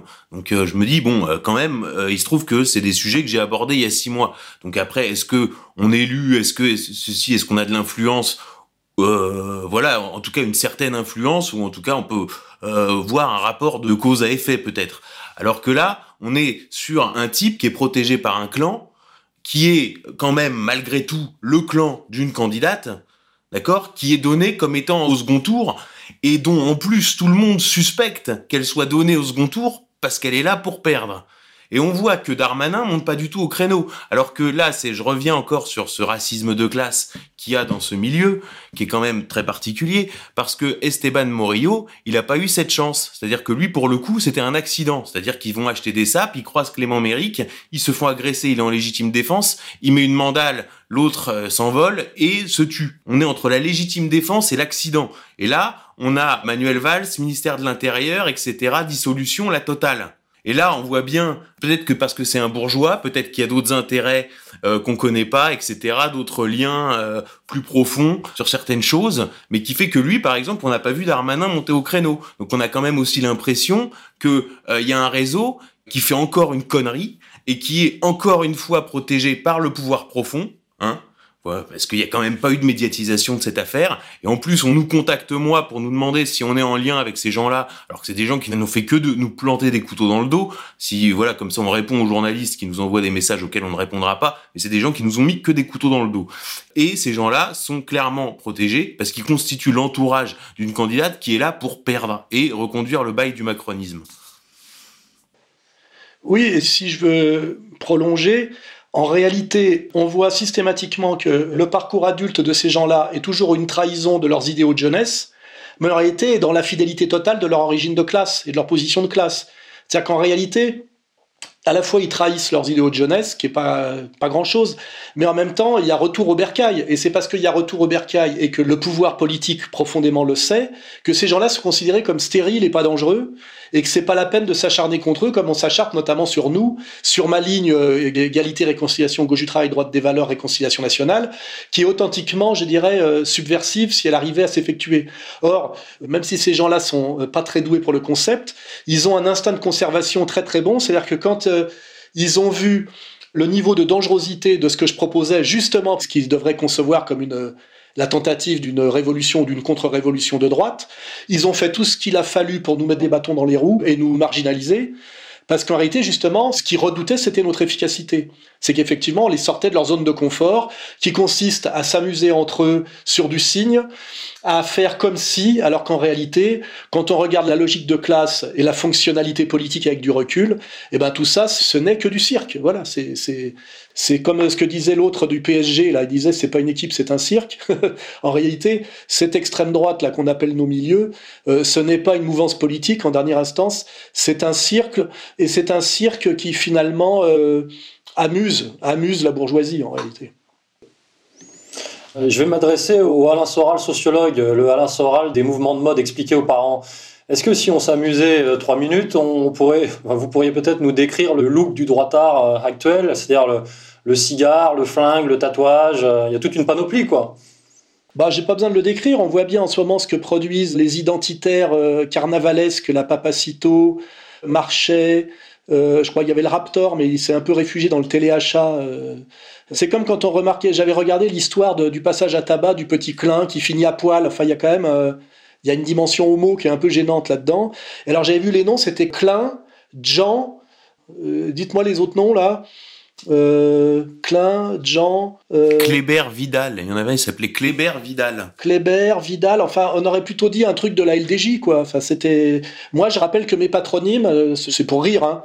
Du côté de mon père s'appelle Bonnet, ma mère c'est Mouchet, le père de ma mère s'appelait Trépied, et de l'autre côté s'appelait Raisin. C'est-à-dire, voilà, moi, mes ascendants, c'est Bonnet, Mouchet, Trépied, Raisin. Voilà. Il n'y a pas de Klein, il n'y a pas de Jean, il n'y a pas de Vidal. C'est marrant, c'est que ces gens-là qui parlent d'identité, euh, je dirais pas même que Rochdy, ça me fait penser à Salman Rochdy ou à Rochdy Zem, j'irai pas jusque-là. Mais c'est marrant, on dirait que comme des mecs qui arrêtent pas de dire qu'ils sont de droite, euh, le petit Bousquet, parce qu'effectivement, s'ils le répètent pas toutes les cinq minutes, quand ils nous parlent qu'il faut imiter le coming out des gays euh, quand on est un vrai mec de droite qui a une stratégie, on a l'impression que c'est vraiment de l'ordre du mantra. Il faut qu'ils répètent en permanence qu'ils sont de droite, parce que sinon ça se verrait pas. Et puis effectivement, ils se réclament d'une identité dont ils ne sont pas. C'est quand même le vrai problème. Hein. C'est que moi, ça m'est jamais venu à l'idée de parler de ma race, parce qu'il est évident que quand on me regarde, je suis un caucasien pur souche, quoi. Hein. Donc c'est pour ça que j'ai pas besoin de c'est voilà c'est de l'acquis quoi et puis j'en tire pas des conclusions hâtives et surtout des privilèges innés c'est ça l'idée mes privilèges je les tire de mon travail c'est toute la différence et c'est ça qui est qui est un peu triste, c'est que j'ai passé beaucoup de temps, j'ai pris beaucoup de risques à faire un travail de formation. Et je rappelle que c'est moi qui ai formé Papacito, qui ai formé euh, Conversano, qui ai formé le Raptor. C'est moi qui les ai formés. Hein. C'était tous des soraliens au départ. Parce que d'oser euh, critiquer la racaille, d'oser critiquer euh, l'immigration incontrôlée, je l'ai fait dans les émissions de télé en prenant des risques dès 2002, hein, puisque tout ça m'a valu ma marginalisation, qui est extrême aujourd'hui, puisque je suis réfugié dans un pays étranger pour échapper à la prison ferme. Hein, puisqu'en ce moment, je devrais être incarcéré à la prison de Nevers. Hein, voilà, ce qui n'est pas le cas des autres là. Donc on a euh, notamment au niveau des élites, je dirais, de cette euh, extrême droite, la volonté finalement par trouille, hein, par trouille, je le dis bien, de favoriser la guignolade de signes identitaires sans avenir plutôt que le sérieux de la formation. Et malheureusement, ce choix a eu comment dirais-je, une conclusion et une conséquence mortelle qui est effectivement au bout eh ben, l'histoire du petit Loïc le prieur. Et moi, je mets les supérieurs hiérarchiques de ce petit Loïc, puisque c'est facile de l'identifier, face à leurs responsabilités. Voilà ce que vous avez produit vous avez produit ça. Hein, voilà. C'est-à-dire que, honnêtement, vous devriez vous poser des questions sur ce que vous valez, même en termes de valeur de droite, quoi. Hein, voilà, selon vos propres critères. Et ça, je le dis euh, d'autant plus fermement que les gens ne le savent pas peut-être, mais que ces élites-là, de cette extrême droite qui parle de nos milieux, ont fait tout ce qu'ils ont pu dès lors qu'on a été efficace dans le combat pour la souveraineté, je dirais, pour nous mettre tous les bâtons dans les roues possibles imaginables. Ça va de la lâcheté d'un De Benoît à euh, carrément le travail en sous-main contre nous, euh, puis vraiment euh, sérieux, d'autres dont je ne citerai pas les noms, mais qui se reconnaîtront. Hein. Je pense qu'ils méritent peut-être même pas, comme ils veulent toujours rester dans l'ombre, bah, à la limite qu'ils restent dans l'ombre, parce que c'est pareil. Hein.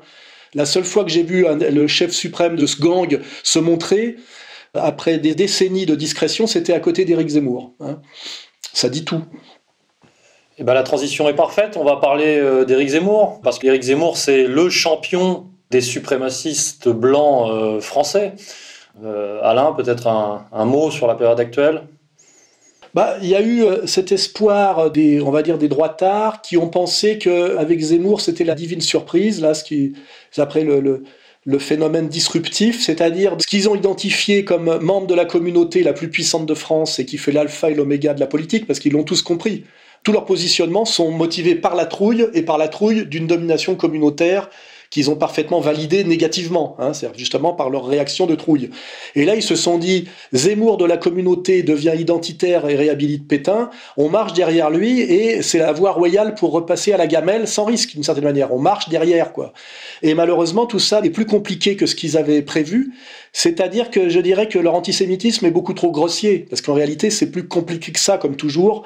Il faut aller à l'histoire, il faut aller à la complexité. Et on voit bien que Zemmour a fait du dépassement de poste quand il n'a pas uniquement rempli son rôle de prendre le contrôle de l'extrême droite française en bout de course avec la fille Le Pen, mais que réellement il a voulu incarner un peu plus, et là il a mis en danger je dirais, la droite d'affaires qui l'a mandaté uniquement pour prendre le contrôle de la droite identitaire et pas s'attaquer au fondement de la droite d'affaires. Et il a été cornérisé, c'est-à-dire traité d'antisémite malgré tout, traité d'extrême droite. Et cette cornarisation médiatique a immédiatement bloqué son, sa progression politique. Comme à l'époque où Le Pen était monté très vite à 15% par l'heure de vérité, on lui a mis Carpentras dans la gueule et il a plus jamais dépassé 15%. Donc on voit bien qui a les moyens de jouer sur cette table de mixage pour faire monter et descendre. Moi, je, je crois même plus à la, à la nécessité de comprendre les manipulations politiques, parce que je pense que depuis Trump, par effet euh, rebond, j'ai compris que toutes les élections étaient truquées, y compris en France. C'est-à-dire que, en dernière instance, ils mettent qui ils veulent euh, comme premier et second du deuxième tour, quels que soient les résultats des urnes. Mais on voit bien quand même que le rôle effectif de Zemmour était quand même de partager les voix avec Marine au niveau de la droite nationale pour que ni l'un ni l'autre ne soit au second tour. C'était ça. Et je pense qu'au départ, le projet, c'était de de mettre Pécresse face à, Macron, puisque c'est bonnet blanc, blanc bonnet, Pécresse se révélant d'une nullité totale, et l'affaire ukrainienne amenant plutôt euh, à mettre plutôt, par exemple, Mélenchon, qui a une dimension petit père des peuples et une dimension poutinienne euh, malgré lui, de le mettre face à Macron. Et ce qui est marrant, c'est de voir euh, le langage que sera obligé de tenir Zemmour s'il n'est pas deuxième tour, si jamais le deuxième tour, c'est Macron-Mélenchon. C'est pour ça que moi, à la limite, je fais plus de prospective au niveau Ma phrase, qui est d'ailleurs assez droitarde, c'est le salut de la France ne viendra pas par les urnes, mais par les burnes. Mais je pense des burnes attelées à du, courage social et à du concept, hein, pas de la burne de hooligan bourré.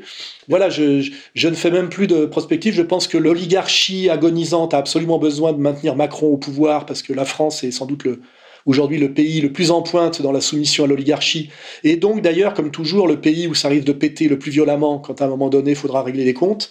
Et malheureusement, au moment où il faudra régler des comptes, les gens qui devraient être au moins une force d'appoint pour aller au combat révolutionnaire se seront totalement disqualifiés et totalement euh, auto-dissous dans les manipulations que nous venons de décrire, que ce soit d'ailleurs par la mort physique en Ukraine ou par la mort politique euh, comment dirais-je, en France. Et on le voit déjà par les types qui étaient partis derrière Zemmour en pensant que Zemmour allait les faire monter à la tribune. Je pense au, au Papacito. Euh, bon, Rochdy est plus malin, plus fin que ça, plus subtil, plus retors.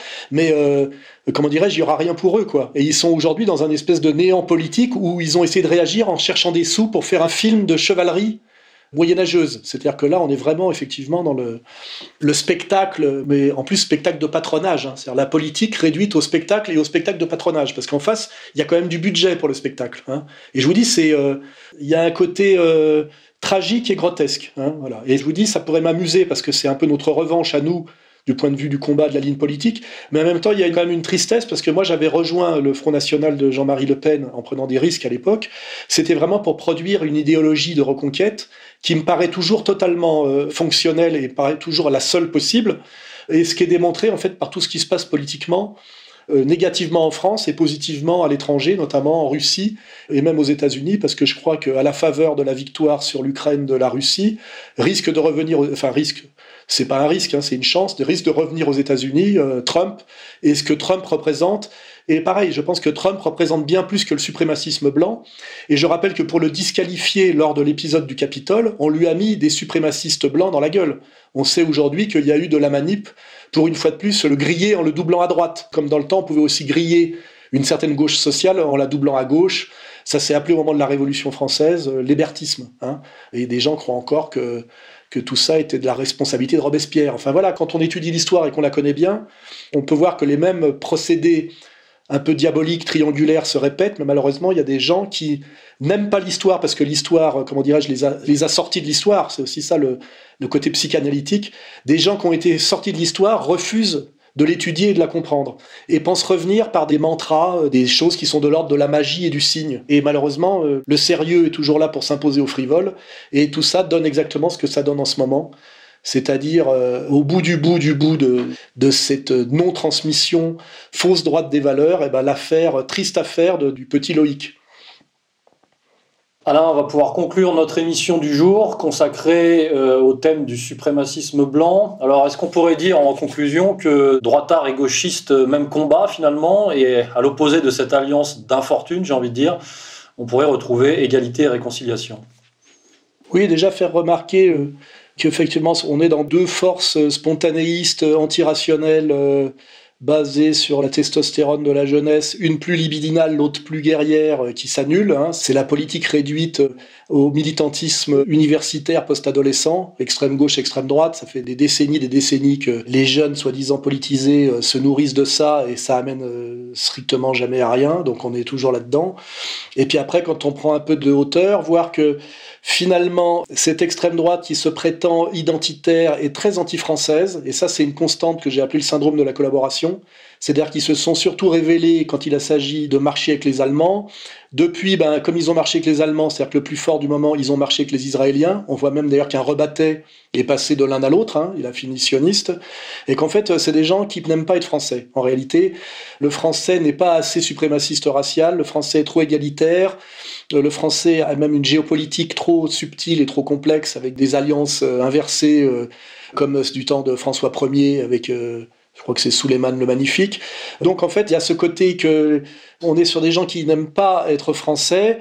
Euh, n'oubliez pas que la France, son orgueil, c'est d'avoir accouché de la rationalité. Et on voit dans cet anti-rationalisme et cet irrationalisme quelque chose de très allemand en réalité. Hein. Et moi, j'ai rien contre les Anglais, j'ai rien contre les Allemands, j'ai rien contre les Italiens, mais je joue pour mon équipe. Voilà. Et la France, comme par hasard, c'est le pays de la raison et la fille aînée de l'Église. Hein. C'est articuler en fait cette maîtrise de la pensée rationnelle qui a donné des élites incomparables en France et aussi euh, cet attelage qui fait que cette raison brillante qui pourrait être un peu mathématique et froide est toujours articulée avec euh, la compassion, la charité chrétienne, et ça donne en fait les grandes figures françaises, ça donne le panache français, quelque chose qui avait très bien compris Dieudonné, enfin qu'il a très bien compris, pourquoi le dire au passé, au présent, quelque chose auquel je suis viscéralement attaché, c'est-à-dire je me sens moi très français. Je joue pour mon équipe, et mon équipe c'est ça, hein, c'est la raison et le Christ, ça s'appelle le logos, euh, c'est la pensée thomiste, tout ça est profondément français. Ces suprémacistes raciaux sont très anti-français en réalité, même quand ils sont français. Ils me font penser un peu aux bandéristes, c'est-à-dire que ce sont des Français qui se rêvent euh, allemands et dont les Allemands ne veulent pas. Hein. voilà, c'est toujours ce côté triste. Hein. Ils se ridiculisent en réalité. Voilà, il vaut mieux comprendre qui on est et incarner ce qu'on est, hein, plutôt que d'aller chercher euh, chez les Allemands une virilité qui n'est pas latine en réalité. Et il y a toujours un côté grotesque quand euh, un latin tend le bras. Il suffit de se rappeler, même si j'ai un très grand respect pour lui, Dorio du PPF, la chemise était toujours froissée, euh, il été toujours un peu bourré. c'est, il y avait quelque chose qui allait pas, quoi, voilà. Et donc c'est quand même d'un point de vue finir sur l'identité, de comprendre ce que c'est que l'identité profonde euh, française, quoi. C'est pas l'identité allemande, c'est pas l'identité anglaise, parce qu'on laisse un peu les Anglais de côté, qui ont eu l'intelligence de sortir un peu du jeu par le Brexit, mais on n'est pas euh, des libéraux anglais, on n'est pas des racialistes allemands on est français, c'est quelque chose de complexe, de raffiné, de fragile, et euh, ça n'amène ni au nietzschéisme de droite, ni même au freudisme, d'une certaine manière, au sexualisme reicho-freudien, qui est quelque chose d'autrichien, d'allemand aussi. Hein. Euh, voilà, il faut être sur les valeurs françaises. Euh, on avait le cercle Proudhon en France, qui était très intéressant, qui avait un lien avec, comment dirais-je, la doctrine sociale de l'Église. Enfin, on a quelque chose dans lequel puiser pour prolonger la France, la maintenir dans la modernité sans se renier, et ça nous amène très très loin du suprémacisme racial. Donc je dirais en conclusion que c'est un peu de testostérone, beaucoup d'arrogance de classe et euh, une très grande incompréhension des enjeux profonds, une incompréhension au départ liée à une naïveté adolescente, et après qui se transforme au fur et à mesure que ces gens comprennent la réalité du monde de l'argent, des rapports de classe et la domination réelle du, de l'argent. On passe de la naïveté virile à la malhonnêteté, au, voilà, au mensonge et à la perversité. Hein. Et c'est ça qui est tragique, c'est qu'on a quelque part des vieux pervers qui manipulent des jeunes écervelés, et ça, ça donne ce qu'on appelle nos milieux, euh, dont je le répète, je ne suis pas et dont nous ne sommes pas. Hein. Nous avons passé un pacte de fraternité d'alliance avec eux pour des objectifs précis.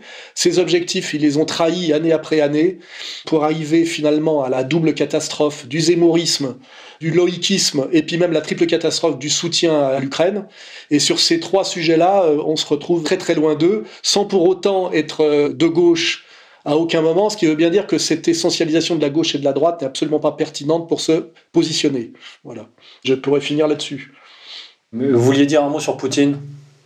Oui, et euh, comme par hasard, si on regarde ce que c'est que notre doctrine gauche du travail, droite des valeurs, et qu'on regarde ce qu'a réussi à accomplir comme prodige Poutine, en étant à la fois quelqu'un issu du KGB et donc du soviétisme, mais en renouant avec l'orthodoxie de la Russie éternelle, c'est-à-dire euh, la religion du Christ authentique, c'est-à-dire qui n'est pas polluée par un retour en force de l'Ancien Testament, eh ben, Poutine a réussi cette synthèse qui, je trouve, a beaucoup de parenté avec euh, la ligne de R, et je crois, et je l'ai toujours dit, qu'il y a beaucoup de parenté, ça se vérifie par la littérature et ça se vérifie par la sensibilité, de parenté entre le peuple français bien compris et le peuple russe, et que aujourd'hui, celui qui défend, contrairement à ce que disent les médias, euh, celui qui défend et qui sauve même, je dirais, la civilisation européenne, hein, qui est à la fois rationaliste et chrétienne, c'est Poutine face à, l'empire sataniste, qui est en fait euh, où nous amène cette hubris qu'on pourrait appeler euh, au sens néoconservateur judéo-chrétien. Hein. Et aujourd'hui, c'est ça. Il y a soit on marche avec Poutine pour sauver notre civilisation,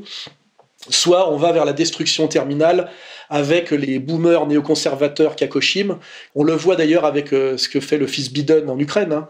Euh, ce sont des satanistes, c'est-à-dire là on a un type défoncé au crack, pédophile, sans aucune contestation possible, qui aidait à installer des laboratoires pour de la guerre bactériologique afin de génocider des populations entières, hein, de façon assez radicale là-bas. Et puis chez nous, ça rejoint le grand reset qui passe par la pandémie mondiale euh, et le Covid. Hein. Voilà, donc euh, les deux camps, ils existent bien. C'est pas la gauche et la droite de Rochdy. C'est effectivement euh, l'empire sataniste en fin de course, prêt à toutes les destructions pour se maintenir lui et lui seul, cette toute petite oligarchie de boomers Kakoshim. Et puis en face, le salut et même la renaissance des vraies valeurs et de notre civilisation dont nous sommes fiers, hein, c'est-à-dire euh, la raison articulée à la compassion, hein, qui en France donne le thomisme, donne les grandes figures de l'héroïsme français et du panache français, et qui en ce moment a pour leader non pas un Français, parce que nous sommes au 36e dessous, mais euh, un Russe, hein, qui est notre frère et qui s'appelle... Euh, Vladimir Poutine, dont on peut espérer qu'il aidera la France à se sauver, car comme l'a fait remarquer notre camarade Xavier, ça fait très longtemps que la France n'a plus les moyens de se sauver elle-même depuis Waterloo. On peut même revenir sur les figures assez ambivalentes et louches d'un Clémenceau et d'un De Gaulle, qui été systématiquement des gens qui incarnaient la résistance française, mais aidés beaucoup par l'étranger.